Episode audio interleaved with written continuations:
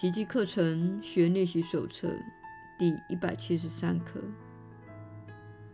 上主是爱，因此我也是爱。一五五，我要退让下来，让他指引前程。上主是爱，因此我也是爱。一五六。我与上主同行完美神圣之境。上主是爱，因此我也是爱。耶稣的传导，你确实是有福之人。我是你所知的耶稣。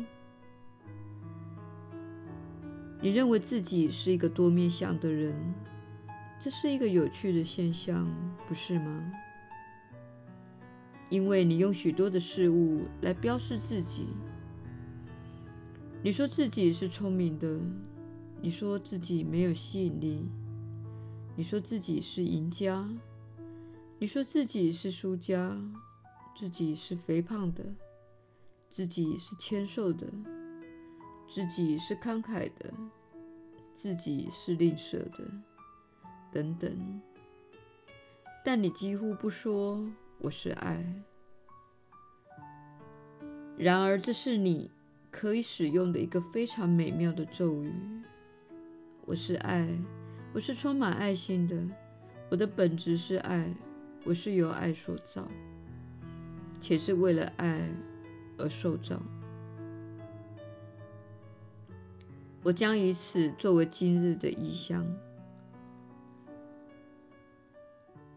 因此，每当需要做决定的时候，我会反问自己：如果我真的是充满爱心的人，那么什么才是适当的回应？你会开始发现，你所认为的自己，跟这一刻所告诉你的你的本质之间存在着差异。这就是你活在其中的幻象。你认为自己离开了爱，你被爱遗弃了。爱是危险的，爱是种种事物，这等等。但是你很少认为自己就是爱。你若认为自己是爱，你若把这观念当成真实的来行事，你便开始播下爱的种子。你开始进入神圣的当下一刻，你开始播下你未来将会收割的果实的种子。当你说自己不满足，自己是自私的，或者自己缺乏爱心的，不论哪一种形式；当你说我感到内疚，我感到失望，我感到所有这类的感受。须知，这些说法都是种子，它是你为将来所播下的振动频率的种子。道理就这么简单。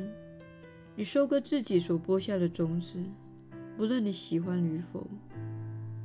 因此，请确保你视自己为一个充满爱心的人，并且以此来行事。